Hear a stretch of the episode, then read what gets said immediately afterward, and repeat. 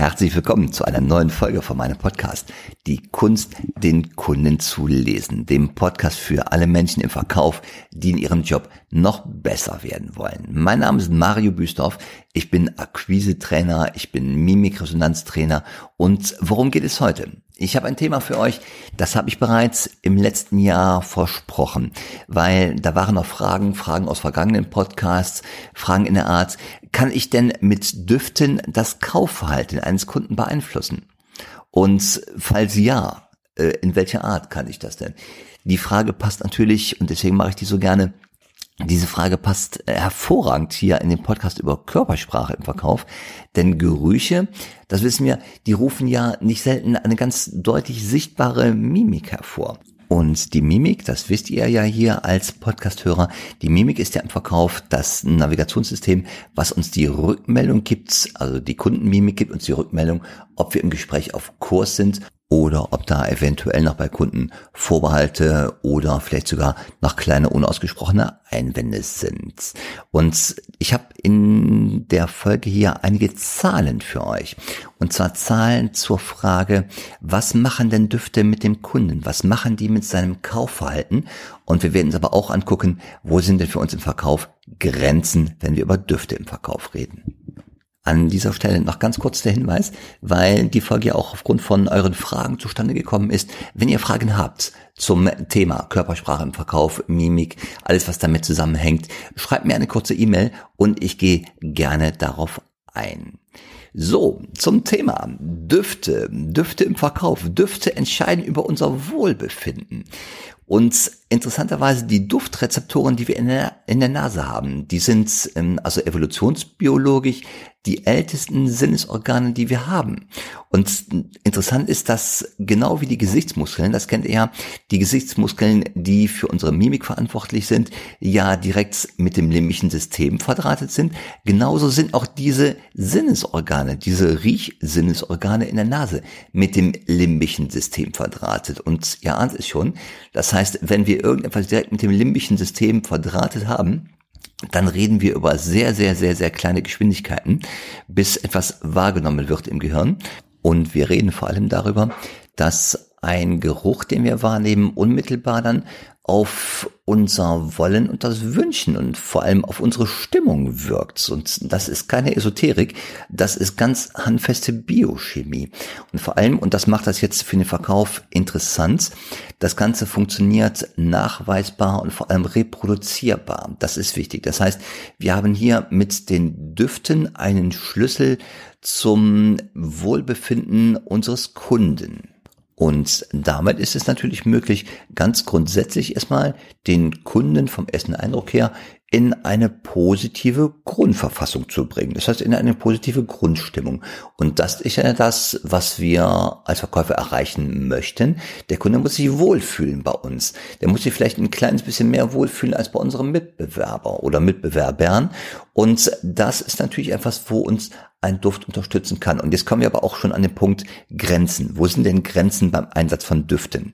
Also, es gibt äh, zum Glück nicht die Möglichkeit, über Düfte etwas, äh, also Informationen zu schicken, die den Kunden veranlassen zu kaufen oder nicht zu kaufen. Oder kaufe ja mehr A oder kaufe mehr B oder kaufe lieber das Auto der Marke X statt der Marke Y. Das können wir über Düfte nicht transportieren, gar nicht. Wo natürlich auch eine Grenze ist, ob jetzt B2B oder B2C-Geschäft, wenn wir den Kunden selber besuchen. Das heißt, wir kommen entweder in seine privaten Räumlichkeiten oder wir kommen in seine ähm, in sein Unternehmen rein. Da haben wir natürlich keinen Einfluss auf die Gerüche, die uns dort vor Ort empfangen. Aber wo wir einen großen Hebel haben, und das ist das Interessante, wenn der Kunde uns besuchen kommt in unseren Räumlichkeiten. Und da haben wir jetzt die Möglichkeit, aus dem Vollen zu schöpfen. Und aus dem Vollen zu schöpfen heißt natürlich grundsätzlich erstmal zu überlegen, was haben wir denn überhaupt für Möglichkeiten mit den Düften? Also Düfte an sich, die können ja sehr, sehr stark polarisieren. Düfte können entweder äh, so als angenehm wahrgenommen werden, das heißt, da haben wir irgendwas, das assoziieren wir mit Frische, mit Lebendigkeit, mit Dynamik, mit Erfolg. Das sind diese Düfte auf der einen Seite und wir haben auf der anderen Seite Düfte, die oder werden eher assoziiert mit Verfall, mit Krankheit, Auflösung, Tod, irgendwie Dingen, die wir im Allgemeinen eher als negativ empfinden. Wir werden uns natürlich hier nur mit diesen befassen, die wir als angenehm wahrnehmen, denn es kommt noch was anderes hinzu, der Geruchssinn der bewirkt eine viel, viel stärkere Emotionalisierung als das Sehen und das Hören. Und wenn wir über Emotionen reden und dann auch noch im Verkauf sind, wissen wir genau, das ist unser Feld. Also wenn wir verkaufen wollen, müssen wir Emotionen erzielen. Und wenn wir wissen, dass der Geruchssinn noch eine stärkere Emotionalisierung hervorruft, als das Sehen und das Hören, dann sollten wir dem natürlich ganz besonders nochmal die Aufmerksamkeit widmen. Und weil das so interessant ist, macht es natürlich seit äh, vielen Jahren schon eine ganze Industrie, die Duftmarketingindustrie oder die Aromaindustrie und es macht vor allem auch die Wissenschaft, denn das, was dort industriell umgesetzt wird, hat natürlich klare wissenschaftliche Hintergründe. Und ein Wissenschaftler, der das seit vielen, vielen Jahren sehr ausgezeichnet macht, ist der Professor Dr. Hans Hatz von der Ruhr-Uni Bochum. Der gilt so als der Duft- oder der Geruchspapst in Deutschland. Und er hat noch andere Auswirkungen der Gerüche ähm, belegt, nämlich dass zum Beispiel ein Duft eine physiologische Auswirkung hat auf den Körper. Zum Beispiel erhöht ähm, Zitronenduft die Reaktionsgeschwindigkeit. Ganz interessant. Orange dagegen steigert die Herzfrequenz. Wenn du also deinen Lebensmittelmarkt deines Vertrauens betrittst. Und in der Regel geschieht das ja erstmal durch diese Gemüseabteilung, dass die auf dem Weg durch den Markt an erster Stelle ist. Wenn du dort reingehst und das riecht erstmal kräftig nach frischen Orangen, dann äh, ist das natürlich kein Zufall. Und mal ganz abgesehen davon, dass Orangen erst anfangen zu riechen, wenn man die Schale ablöst, ähm, was natürlich im Supermarkt nicht der Fall ist, die liegen da ja noch verpackt quasi in ihrer Schale, dann ist das schon mal ein starker Hinweis darauf, dass da auch mit Sicherheit nachgeholfen wurde mit Duftmarketing, nämlich nach Orange. Und das ist ja genau der erste Eindruck, den du bekommst, wenn du einen Raum betrittst. Hier zum Beispiel deinen Lebensmittelmarkt. Und der erste Eindruck ist auch das, was wir als Kunde innerhalb von Sekundenbruchteilen wahrnehmen, ob wir uns dort wohlfühlen oder eher nicht. Und das ist natürlich jetzt die Chance, die wir haben, wenn ein Kunde uns in unseren Räumlichkeiten besuchen kommt. Der erste Eindruck, der sich sofort über eine Geruchs- oder Duftmarke setzen lässt, der bleibt und wenn wir es richtig machen, ist er angenehm und verleitet den Kunden, sich wohl zu fühlen. Und das ist ja so eine Kette. Dort, wo ich mich wohlfühle, da bleibe ich gerne auch etwas länger. Und dort, wo ich etwas länger bleibe, dort bin ich auch deutlich geneigter zu kaufen. Dazu gleich ein paar Zahlen. Das heißt, als Gastgeber, was wir in diesem Moment sind, als äh, Gastgeber für unseren Kunden, der uns besuchen kommt, haben wir natürlich die Möglichkeit, direkt vom Start weg, vom ersten Augenblick an, diese, diese sinnliche Wahrnehmung, diese magischen Moment, wenn der Kunde in den Raum betritt, für unsere Gäste zu gestalten und das zu einem Erlebnis zu machen. Und das ist eine definitiv nachhaltige Erfahrung für den Kunden, die im Gedächtnis bleibt. Wie das jetzt genau geht, wie das funktioniert, also rein technisch gesehen, darüber will ich jetzt in diesem Podcast nicht reden. Das wäre nochmal formatsprengend. Ähm, mir geht es darum, wenn es euch interessiert, das Thema, ihr könnt jederzeit unter Duftmarketing ein ähm, bisschen googeln und da findet ihr ganz viele Hersteller von verschiedenen Systemen, die so etwas professionell anbieten. Für uns ist natürlich wichtiger zu wissen, wie stark funktioniert das denn überhaupt? Denn dass es funktioniert, das ist wissenschaftlich belegt. Wie stark funktioniert es denn überhaupt? Es gibt da eine Studie zu von der Professor Anja Stör aus Wiesbaden und sie hat ganz anschaulich drei Parameter untersucht. Die Parameter im äh, im Handel waren, also Verweildauer des Kunden. Wie erhöht sich die Verweildauer des Kunden im Ladengeschäft, wenn wir Duftmarketing einsetzen? Wie erhöht sich die Kaufbereitschaft? Ganz interessant als zweiter Bereich. Und vor allem das dritte, das, was nachher den Kaufmann interessiert, wie steigt der Umsatz? Und äh, da gibt es Zahlen zu. Die Verweildauer, wenn ich gezielt Gerüche im Handel einsetze, steigt um fast 16 Prozent. Das heißt, die Leute bleiben länger im Laden.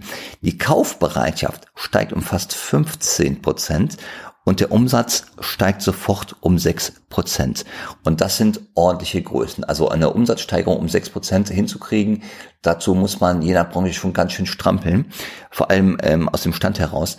Und über Duftmarketing so etwas zu erreichen, ist natürlich dann eine super Sachen. Also äh, Verweildauer fast 16 Prozent, Kaufbereitschaft fast 15 Prozent und der Umsatz um 6 Prozent gestiegen, wenn ich nur ein bisschen Düfte in meinem Ladengeschäft einsetze. Und da gibt es natürlich auch außerhalb von Deutschland tolle Untersuchungen. Eine, ähm, an die ich mich erinnere, ist aus Las Vegas. Und da hat man einfach geguckt, wenn man in diesen Spielhöllen ähm, Gerüche einsetzt, gezielt Gerüche einsetzt, steigt denn äh, der Umsatz an diesen Geldmaschinen? Und die Antwort war ja. Also je mehr oder wenn ich dort Gerüche einsetze, dann werfen die Leute einfach mehr Geld in diese einarmigen Banditen rein. Wie viel das jetzt war in Prozent, das weiß ich nicht mehr. Ich kann mich nur daran erinnern, es war so. Also setze ich einen angenehmen Geruch ein, steigt mein Umsatz. Faktoren, die dazu natürlich noch beitragen können, ist sicherlich auch, dass Düfte beruhigend wirken können und stressabbauend. Das heißt, wenn ich den Kunden etwas beruhigen möchte, damit er sich bei mir wohlfühlt, kann ich das sehr, sehr gut über Gerüche darstellen. Und Gerüche können noch mehr, die können konzentrationssteigernd sein am Arbeitsplatz, bei Schulungen zum Beispiel. Auch ganz interessant, die richtigen Düfte eingesetzt, beleben die Teilnehmer und sorgen für erhöhte Konzentration.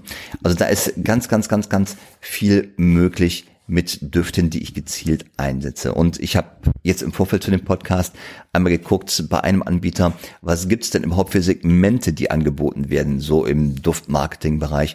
Und da werden Dinge angeboten, äh, entweder zur Konzentrationssteigerung, äh, Pfefferminze, Zitrus, Orange.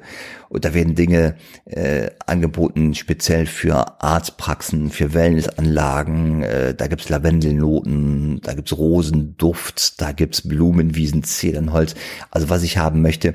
Und es gibt natürlich auch so spezielle Düfte wie Neuwagen.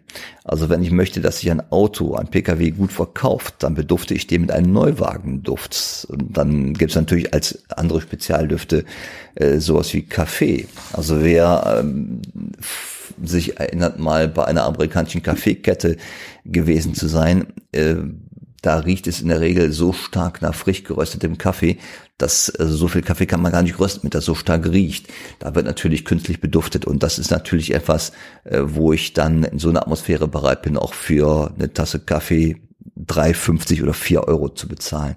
Das erreiche ich alles über den Duft. Das heißt, wenn ich das mal zusammenfasse, wir haben mit diesem Thema Duft im Verkauf, Duft im Marketing, Duft im Ladenlokal, wir haben da ein riesiges Thema, da ein riesiges Werkzeug eigentlich. Ein Werkzeug, was uns helfen kann, bei einem Kunden, der uns besucht, einen sofortigen positiven ersten Eindruck hervorzurufen, eine freundliche Grundstimmung, eine stressabbauende Grundstimmung, einfach eine Atmosphäre, in der der Kunde sich bei uns wohler fühlt als bei einem anderen Mitbewerber vielleicht, wo er geneigt ist, bei uns länger zu bleiben und wenn er dann einmal länger bleibt, dann auch eher geneigt ist zu kaufen. So, wenn euch das Thema gefallen hat, würde ich mich freuen, wenn da irgendwas für euch drin gewesen ist, ein äh, so ein Gedankenimpuls oder etwas, was ihr für die Praxis mitnehmen könnt. Wenn es euch gefallen hat, freue ich mich äh, natürlich unglaublich, wenn ihr den Podcast kurz bewertet, wenn ihr da am liebsten natürlich fünf Sterne klickt. Und ich würde mich freuen, wenn ihr nächste Woche wieder reinhört. Nächste Woche haben wir eine Interviewfolge. Da geht es natürlich wieder um Emotionen im Verkauf, Emotionserkennung im Verkauf, speziell bei Führungskräften.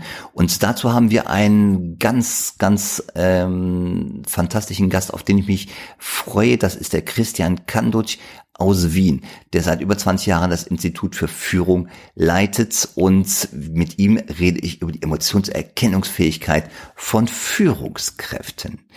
Also, macht's gut. Bis nächste Woche. Tschüss.